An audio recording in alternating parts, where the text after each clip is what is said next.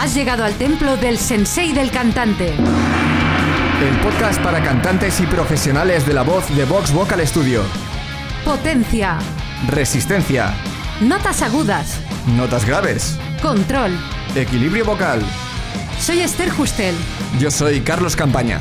Si quieres saber más sobre la voz, visita nuestro blog en vtvs.es barra blog. Poco, mucho, lo justo, lo necesario, ni mucho ni poco, todo el que puedas. Todo esto son respuestas a una misma duda. ¿Cuánto aire necesitas al cantar? Para empezar, vamos a dividir la respuesta a esta pregunta en dos apartados principales. Primero tenemos la cantidad de aire. La cantidad de aire que coges es muy importante, porque te puede condicionar a utilizar la voz de una forma u otra. Por ejemplo, si coges mucho aire, será más fácil que lo expulses más rápido, por lo que tenderás a utilizar mucho volumen y te dificultará el proceso de cantar en general, suponiéndote un esfuerzo físico mayor del que debería. Por otro lado, si coges poco aire necesitarás hacer fuerza con tus músculos abdominales para tratar de exprimir hasta la última gota de aire y así poder hacer funcionar tu voz, pero eso pondrá tu cuerpo en tensión. Sabiendo esto, la respuesta ideal a la pregunta es que cojas una cantidad de aire cómoda y suficiente para la frase que vayas a cantar. Pero hay un pequeño problema con esta respuesta, y es que a veces hay personas que cogen mucho o poco aire sin saberlo, y creen que ya están cogiendo una cantidad cómoda, por el único hecho de estar acostumbrados a ella. La buena noticia es que puede ser fácil saber cuál es tu caso haciendo algo muy sencillo, mirarte a un espejo. Esto es lo que suele pasar cuando coges mucho aire. La barriga sobresale mucho. Tardas más de dos o tres segundos en acabar de coger el aire. Aunque no siempre, es común coger aire con la boca muy abierta además de con la nariz. Se puede oír cómo coges el aire. Cuando acabas una frase, echas rápidamente el aire que te queda para volver a coger aire de nuevo. Y esto es lo que suele pasar cuando coges poco aire. Tienes que parar a coger aire cada pocos segundos sin poder acabar las frases más cortas. O, cuando coges aire, apenas es perceptible visualmente. Tanto si sospechas que estás cogiendo demasiado aire o demasiado poco, es buena cosa obligarte a, primero, normalizar el tiempo de cogida del aire. Por norma general, no necesitas coger aire durante más de un segundo. Mira. Eso es suficiente. Coger aire durante menos de un segundo no tiene que ser un problema, pero si estás cogiendo demasiado poco, un segundo es una buena cantidad de tiempo para obligarte a coger un poco más. Y segundo, coger aire solo por la nariz. Al hacerlo, consigues tener mayor control sobre la entrada del aire, y de regalo tu boca y tu garganta se secarán mucho menos. Ten en cuenta que estos son pautas para practicar. Cuando estés cantando, las cosas pueden cambiar y no hace falta ser tan estricto. Es muy habitual coger aire por la boca si necesitas cogerlo rápido, por ejemplo, así que insisto en que no te obsesiones con esto más allá de la práctica. Y luego tenemos la dosificación del aire. Muchos se quedan en cuánto aire tienes que coger, pero ese no voy a ser yo. Eso es solo la primera parte de este proceso, y aunque es igual de importante es la parte fácil. Tienes que aprender a controlar la cantidad de aire que envías a tus cuerdas vocales, porque eso puede marcar la diferencia entre permitir que tu voz funcione correctamente o no. Y para eso vamos a hacer un ejercicio que yo creo que todos los profesores de canto conocen, el ejercicio de la S sostenida. Se trata de sostener el sonido de la S durante todo el tiempo que puedas. Vamos a hacerlo juntos. Primero cogemos aire y ahora hacemos la S.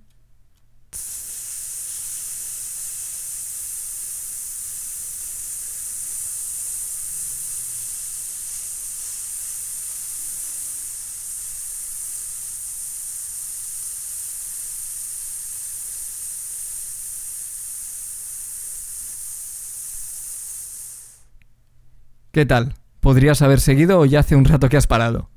La verdad es que no importa porque el ejercicio está incompleto. Como primera toma de contacto va bien, porque evita que hagas locuras como estas.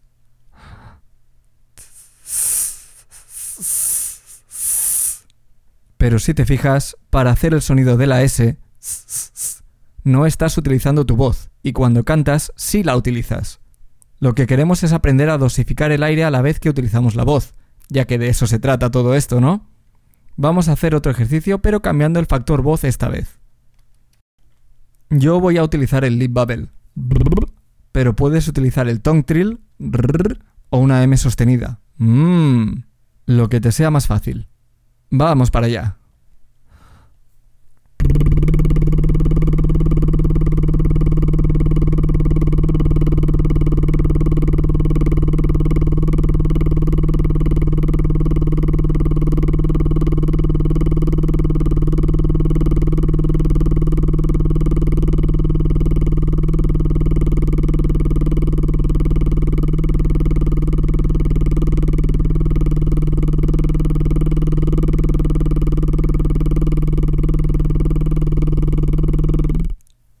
¿Qué tal ha ido esta vez? Podrías haber seguido o ya hace un rato que has parado. La verdad es que de nuevo no importa, porque no se trata de que aguantes más o menos tiempo. De lo que se trata es de que consigas un flujo de aire estable, sin baches y a un volumen normal. Si tienes altibajos, los puedes allanar concentrándote en mantener un flujo de aire estable y con un volumen medio. Pero no son muchas cosas en las que pensar, te estarás preguntando. Puede parecerlo, la verdad. Saber coger la cantidad justa de aire, utilizar más o menos presión de aire dependiendo de la nota que estés cantando, de las consonantes que intervengan y además de forma estable. Y en cada frase que vayas a cantar, el proceso se repite. Pero tranquilo porque no es complicado. Son muchas cosas, pero son cosas que tu cuerpo va a hacer automáticamente con un poco de práctica. Y seguramente lo haga muy rápido. Que no te engañen con la complejidad del aire en el canto. Es importante pero no es lo más difícil de aprender. Y como último dato de importancia de este episodio, cómo coges el aire también influye. Cuando empecé a estudiar canto, lo hice estudiando canto clásico, o eso me dijeron. Me machacaban con la postura de mis rodillas y la inclinación de mi cabeza. También me decían que tenía que inflar mis pulmones, abrir mis costillas y llevar el aire abajo. Al final parecía un maniquí clavado al suelo intentando cantar. No me extraña que todos acabemos pensando que el tema de la respiración es complicadísimo, pero al final, de lo único que te tienes que preocupar es de tus hombros. Por un lado, vigila que no se encojan encima de tu pecho, porque eso sí puede afectar a tu respiración. Tampoco tienes que echarlos demasiado para atrás, porque puede provocar que los músculos de tu cuello estén tensos, pero sí tienen que estar ligeramente hacia atrás. Y también tienen que estar lo más planos posibles, es decir, que no suban hacia arriba, cosa muy común en algunas personas al coger el aire. Recuerda todo esto sin perder la comodidad. Y hasta aquí el episodio de hoy. Gracias por escucharnos. Si nos escuchas desde iTunes, haznos saber que te gusta nuestro podcast dejándonos tu reseña. Y si te ha gustado y quieres más, hazte fan del sensei. Únete a nuestra comunidad de cantantes para aprenderlo todo sobre la voz Visita vtvs.es barra sensei-fan.